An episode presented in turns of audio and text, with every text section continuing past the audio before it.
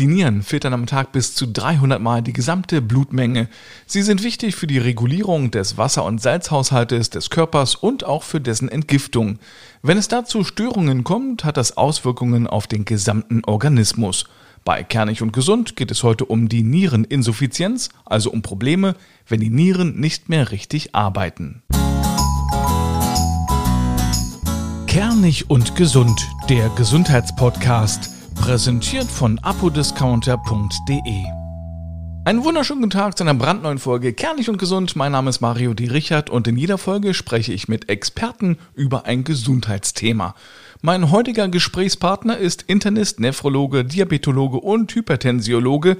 Außerdem ist er der Leiter des Bereichs Nephrologie an der Uniklinik in Leipzig. Guten Tag, Professor Tom Lindner. Schönen guten Tag. Schön, dass Sie wieder mit dabei sind. Was macht denn eigentlich ein Nephrologe? Ein Nephrologe beschäftigt sich vor allen Dingen mit Nieren und den dazugehörigen Krankheiten. Ab wann spricht man denn von einer Niereninsuffizienz? Niereninsuffizienz bedeutet, die Nieren funktionieren nicht mehr richtig. Dafür hat man gewisse Parameter, die man zur Rate zieht. Das ist zum einen das Kreatinin im Blut und zum anderen die daraus mit geschätzte glomeruläre Filtrationsrate. Das GFR ist das. GFR. Das ist immer das, was man hört und liest, wenn man äh, sich Blut abnehmen ließ. Genau. Und über diese Werte sprechen wir nachher auch nochmal. Vielleicht gleich am Anfang, wie funktioniert denn eigentlich die Niere? Was passiert im Körper? Die Niere ist vor allen Dingen dafür da, den sogenannten Säurebasenhaushalt aufrechtzuerhalten. Man könnte auch sagen, es verhindert die Übersäuerung und es verhindert auch die Alkalisierung. Und darüber hinaus ist sie auch noch für die Eliminierung von vielen anderen verschiedenen Giftstoffen zuständig, sowie für die Regulierung des Volumenhaushalts. Also wie viel Wasser man im Körper letzten Endes hat. Und wenn die Nieren insuffizient sind, dann bedeutet das, es gibt ein Nierenversagen, eine Nierenschwäche, die funktionieren nicht mehr richtig. Ab wann spricht man denn davon? Naja, ab wann ist es auch eine schwierige Frage, weil die Patienten in der Regel das überhaupt nicht spüren. Sie bekommen kaputte Nieren im Grunde genommen erst vor dem totalen Versagen mit, unmittelbar davor. Und da können Jahre bis Jahrzehnte vorhergehen. Also es ist ein schleichender Prozess, ein schleichender. den man meistens nicht bemerkt. Korrekt, ein schleichender Prozess. Äh, man sagt ja, wenn die Niere schmerzt, soll man mehr trinken. Ist das wahr? Mehr trinken gibt es eigentlich nur in verschiedenen Situationen, in bestimmten Situationen. Gewöhnlich braucht man nicht mehr trinken, als einem das Durstzentrum sagt, dass man trinken soll. Hm. Die minimale Trinkmenge liegt letzten Endes irgendwo zwischen einem und anderthalb Litern pro Tag. Das wird Sie jetzt überraschen, weil ja in den Medien mehr oder weniger zwei bis drei Liter die Rede ist. Aber nein, das ist im Grunde genommen so nicht korrekt. Sie brauchen einen halben Liter, um die Giftstoffe auszuscheiden pro Tag. Und dann muss man letzten Endes den Flüssigkeitsverlust kompensieren, der über Schwitzen, über die Atmung, über den Stuhlgang passiert. Und dann liegen wir irgendwo zwischen einem und anderthalb Litern minimaler Trinkmenge. Jemand, der sich in diesem Bereich bewegt, ansonsten gesund ist, braucht nicht mehr zu trinken. Es ist irreführend, wenn man von zwei bis drei Litern spricht. Kann man denn auch äh, zu viel trinken? Man kann durchaus zu viel trinken, das ist schon möglich, aber dann muss man richtig, richtig viel trinken und dann kann man eine sogenannte Wasservergiftung bekommen. Und das bewegt sich dann in so einem Bereich, dass man sieben, acht, neun, zehn Liter übersteigt und dann kann es sogar zu Todesfällen darunter kommen. Ja, das ist jetzt wahrscheinlich nicht gemeint mit dem zu viel trinken, weil das wäre wirklich übertrieben, aber es gibt Wettkämpfe in den USA, die mittlerweile verboten sind wo man genau sowas exerziert hat und wo Todesfälle aufgetreten sind. Ansonsten zu viel trinken, der größte Teil der Bevölkerung trinkt einfach zu viel, zwei bis drei Liter. Wenn Ihr Durstzentrum Ihnen nicht sagt, dass Sie so viel trinken sollen, weil Sie vielleicht Sport getrieben haben und Wasser verloren haben, dann sollten Sie auch diese zwei bis drei Liter nicht trinken. Sie können es tun. Die Nieren werden in der Lage sein, das überschüssige Wasser auszuscheiden. Bekommt man übrigens sehr gut mit, wenn man sich die entsprechende Flüssigkeitsmenge einhilft dass man dann wenige Zeit später wieder auf die Toilette muss. Und das ist natürlich eine Variante, die man nicht unbedingt so anstreben sollte. Das ist dann der einzige Effekt. Das ist der einzige Effekt. Bei mir persönlich ist es so, dass ich schon schnell merke, wenn ich im Urlaub bin und nicht so viel trinken kann, weil ich unterwegs bin, dass ich dann wirklich schon so ja in den Flanken hinten so Schmerzen bekomme. Ähm, ist das tatsächlich dann ein Zeichen dafür, dass ich zu wenig getrunken habe oder kann das ein Zeichen dafür sein? Nein, ganz klar nein. Da spielen andere Dinge eine Rolle. Vielleicht die Statik des, der Knochen und der Muskulatur, die nicht mehr richtig funktioniert. Sitzprobleme, ganz ergonomische Dinge, die dahinter stehen können. Aber Nierenschmerzen aufgrund von Flüssigkeitsmangel zu bekommen, nein. Das heißt also, viele haben ja Rückenschmerzen im unteren Rückenbereich. Die denken dann, ah, ich habe was mit den Nieren. Das ist dann meistens dann was Orthopädisches? Das ist meistens was anderes. Wie fühlen sich denn Nierenschmerzen an? Nierenschmerzen, wenn sie denn in Form einer Nierenbeckenentzündung auftreten, sind fürchterliche Schmerzen. Schon die Berührung der Nierenregion, die nicht unten liegt, sondern an dem unteren Teil der Rippen, die sind enorm stark. Also das kann keiner so ohne weiteres aushalten. Das würde ihn definitiv zum Arzt führen. Das bedeutet aber im Prinzip auch, dass viele Menschen die Nieren eigentlich an der falschen Stelle verorten, ne? Ja, zu tief in der Regel. Zu tief. Das ja. heißt, äh, wie würden Sie das beschreiben? Wo liegen die Nieren denn wirklich? Die Nieren folgen zunächst mal den Bewegungen des Zwerchfells, das ja wiederum die Atmung steuert. Und wenn man sich die Nieren so vorstellt, die liegen hinter den Rippen und kommen während der Atmung weiter unten raus. Die gehen immer wie die Atmung nach oben und nach unten. Wir sprechen über die Niereninsuffizienz. Sie haben gesagt, man merkt die überhaupt nicht. Es gibt keine Symptome. Keine Symptome. Lange wie kriegt man es dann überhaupt mit? Man bekommt es eben leider dann erst mit, wenn der Schaden so groß ist, dass die Kompensation im Organismus nicht mehr ausreicht und das ist kurz vorm endgültigen Nierenversagen. Also 50 Prozent der Patienten, die wir zum ersten Mal sehen, müssen schon an die Dialyse kommen. Nur um Ihnen mal ein Beispiel zu geben, wie lange das eben unbeachtet sein kann. Und beachtet wird es dann aber über die Blutwerte, wenn man zwischendurch beim Arzt ist und dann ist das eher ein Zufallsbefund. Das ist meistens ein Zufallsbefund. Man geht zum Hausarzt, nimmt sich Kreatininbestimmungen vor und GFR-Bestimmungen. Und wenn dann plötzlich hohe Werte zu finden sind, dann bekommen alle einen Schreck und schicken die Patienten zum Nephrologen. Dann sprechen wir über Kreatinin. Wie ist da so der perfekte Wert? Weil manchmal darf man ja auch ähm, beim Arzt einen Blick auf die Werte erhaschen. Was würden Sie sagen, ist ein normaler Wert und wo sollte man sich Sorgen machen? Ja, das ist das Problem mit den Normalwerten. Kreatinin ist ein Muskelparameter, ist ein Endprodukt des Muskelstoffwechsels. Man kann damit auch das Kreatinin manipulieren. Stellen Sie sich vor, Sie laufen einen Marathon, dann wird enorm viel Kreatinin produziert und die Nieren müssen es eliminieren. Wenn man aber bei diesem Marathon gleichzeitig auch Flüssigkeit verliert, dann werden die Nieren dagegen ankämpfen, gegen diesen Flüssigkeitsverlust und Wasser nicht mehr ausscheiden. Das heißt, Kreatinin würde produziert werden, aber es steigt an. Da würde jetzt ein durchschnittlicher Arzt sagen, dieser Kreatininanstieg ist ein Zeichen für ein Nierenversagen. Aber tatsächlich ist es das gar nicht, sondern nur ein, eine Reaktion auf einen Flüssigkeitsmangel kombiniert mit körperlicher Betätigung. Also was ich damit sagen will, Kreatinin als Muskelparameter ist kein direkter Nierenparameter. Er hat Schwierigkeiten in der Interpretation. Aber wenn man mit dem Kreatinin so um die 100 und darüber liegt, dann sollte das schon ein ernsthaftes Warnzeichen sein. Dann sprechen wir jetzt über GFR. Ja. Was heißt das nochmal? Glomeruläre Filtrationsrate. Wie sollte da der Wert liegen? Er sollte über 90 Milliliter pro Minute liegen. Ich habe jetzt auch schon öfters mal Blut abnehmen lassen, auch so die letzten zwei Jahre, und da lag es immer so zwischen 75 und 80. Habe ich jetzt ein Problem? Da sind wir in einem Graubereich. Wenn wir zwischen 60 und 90 die Patienten liegen haben, dann würden wir nach drei Monaten nochmal eine Messung durchführen.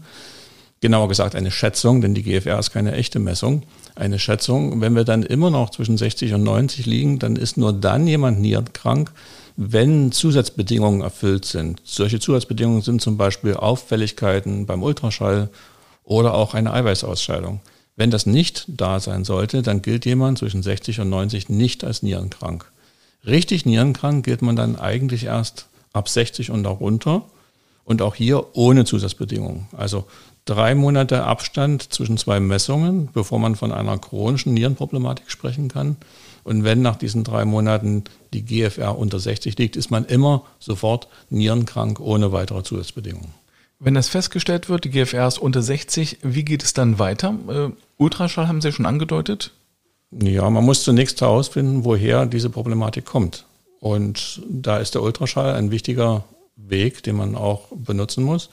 Natürlich auch die Krankengeschichte in der Familie, ob es schon Nierenkranke gibt. Aber wenn unterhalb von 60 keine weiteren Probleme vorliegen wie Eiweißausscheidung, dann würde man natürlich erstmal versuchen, Blutdruck abzuklären, was Nierenschaden machen kann. In aller Regel wird man dort fündig. Und wenn man dann in eine Situation hineingerät, wo man einen Nierenverfall nicht wirklich gut evaluieren kann oder erklären kann, dann würde man eine Gewebeentnahme anstreben. Was ist denn der Unterschied zwischen akuter und äh, chronischer Niereninsuffizienz? Akute, wie der Name schon sagt, eine Niereninsuffizienz, die sich relativ plötzlich einstellt aufgrund einer Vergiftung zum Beispiel oder aufgrund eines massiven Flüssigkeitsdefizits, der jetzt nicht bloß zur Funktionsanpassung durch die Nieren geführt hat und wieder rückgängig gemacht werden kann, sondern andere Faktoren, die ja eine Rolle spielen. Und chronisch, wie ich es vorhin schon mal habe anklingen lassen, da braucht man mindestens einen Verlauf von drei Monaten, bevor man von chronisch reden darf. Und es gibt ja verschiedene Stadien. Können Sie das ein bisschen differenzieren? Die Stadien gelten zunächst mal nur für die chronische Niereninsuffizienz, Stadien 1 bis 5. Das Stadium 1 liegt vor, wenn die GFR über 90 liegt, aber eine Eiweißausscheidung nachweisbar ist. Stadium 2 ist zwischen 60 und 90, auch dann nur, wenn eine Eiweißausscheidung nachweisbar ist. Stadium 3 unter 60, hier spielt es keine Rolle mehr, ob Eiweiß da ist oder nicht. Dieses Stadium 3 geht dann bis 30. Zwischen 30 und 15 liegt Stadium 4 vor und 15 und darunter Stadium 5. Letzten Endes das terminale Nierenversagen. Das heißt, da ist es dann wirklich die äh, Katastrophe für den Körper. Da hilft dann wahrscheinlich nur noch Dialyse oder eben eine Transplantation. Also unter 15 steht in den Leitlinien das dialysiert werden sollte, aber nicht zwingend. Die Indikation zur Dialyse wird gestellt an der Klinik, an dem klinischen Erscheinungsbild des Patienten. In aller Regel muss man das dann schon tun, aber es gibt durchaus Patienten, die in dem Graubereich auch noch ganz gut zurechtkommen können. Und ja, die andere Variante wäre natürlich Transplantation. Und über die, über die Dialyse sprechen wir in einer späteren Folge nochmal. Wir machen jetzt mal ganz kurz eine Pause.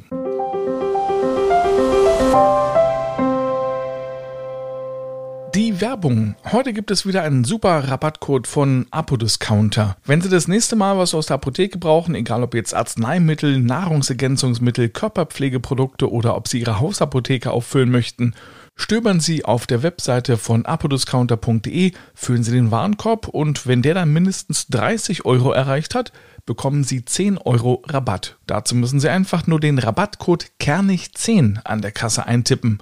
Alles zusammenschreiben und schon haben Sie 10 Euro gespart. Am besten gleich mal reinklicken auf apodiscounter.de. Zurück zur Niereninsuffizienz und Professor Tom Lindner. Ist denn eine chronische Niereninsuffizienz heilbar? Heilbar ist sie eigentlich nicht. Das ganze Bestreben geht in die Richtung, das Fortschreiten dieser chronischen Niereninsuffizienz möglichst zu verzögern vielleicht auch zu stoppen, aber stoppen lässt es sich in der Regel nicht. Welche Krankheiten können dazu führen? Die häufigste Krankheit ist Diabetes mellitus, die diabetische Nephropathie nennt man das. Ähm, die zweithäufigste Krankheit, die Nephropathie aufgrund von Bluthochdruck. Wie kann ich denn eine Verschlechterung vermeiden? Wenn ich weiß, okay, ich habe jetzt eine Niereninsuffizienz, vielleicht zweiten Grades, wie kann ich vermeiden, dass es noch weiter abrutscht oder geht es zwangsläufig bergab? Die Basistherapie geht in jedem Fall in Richtung Blutdruckeinstellung. Man muss entsprechend scharfe Regeln definieren. Das sollte man dann auf jeden Fall mit Medikamenten tun. Das wird nicht mehr bloß mit Lebensstiländerungen machbar sein. Das sollte dennoch die Basis der Therapie sein, aber ohne Medikamente wird es hier nicht gehen. Worauf muss ich achten, wenn die Nieren nicht mehr richtig arbeiten? Man muss darauf achten, dass man nicht zu viel trinkt. Das ist aber durchaus von Patient zu Patient unterschiedlich, denn es gibt auch an der Dialyse Patienten, die noch eine sehr gute bis volle Ausscheidung haben.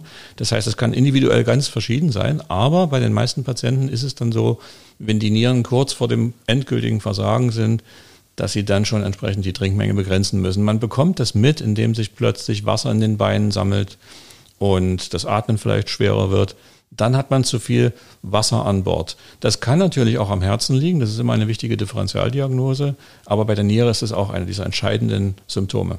Gibt es denn Lebensmittel, die ich unbedingt meinen sollte, wenn ich betroffen bin? Bei Nierenerkrankungen sollte man zumindest, wenn es die leichteren Stadien sind, keine Einschränkungen machen, denn wenn Lebensmittel gemieden werden, dann hat das Auswirkungen auf den Stoffwechsel. Man tut sich unter Umständen in der Lebensqualität auch nichts Gutes an. Das Einzige, worauf man aufpassen sollte, das ist zumindest, was die Leitlinien sagen, eine eiweißadaptierte Kost. Man sollte möglichst das Eiweiß reduzieren. Der Hintergrund hier besteht darin, dass man glaubt, dass Eiweißausscheidung an sich schlimmer gemacht werden kann mit zu viel Eiweiß.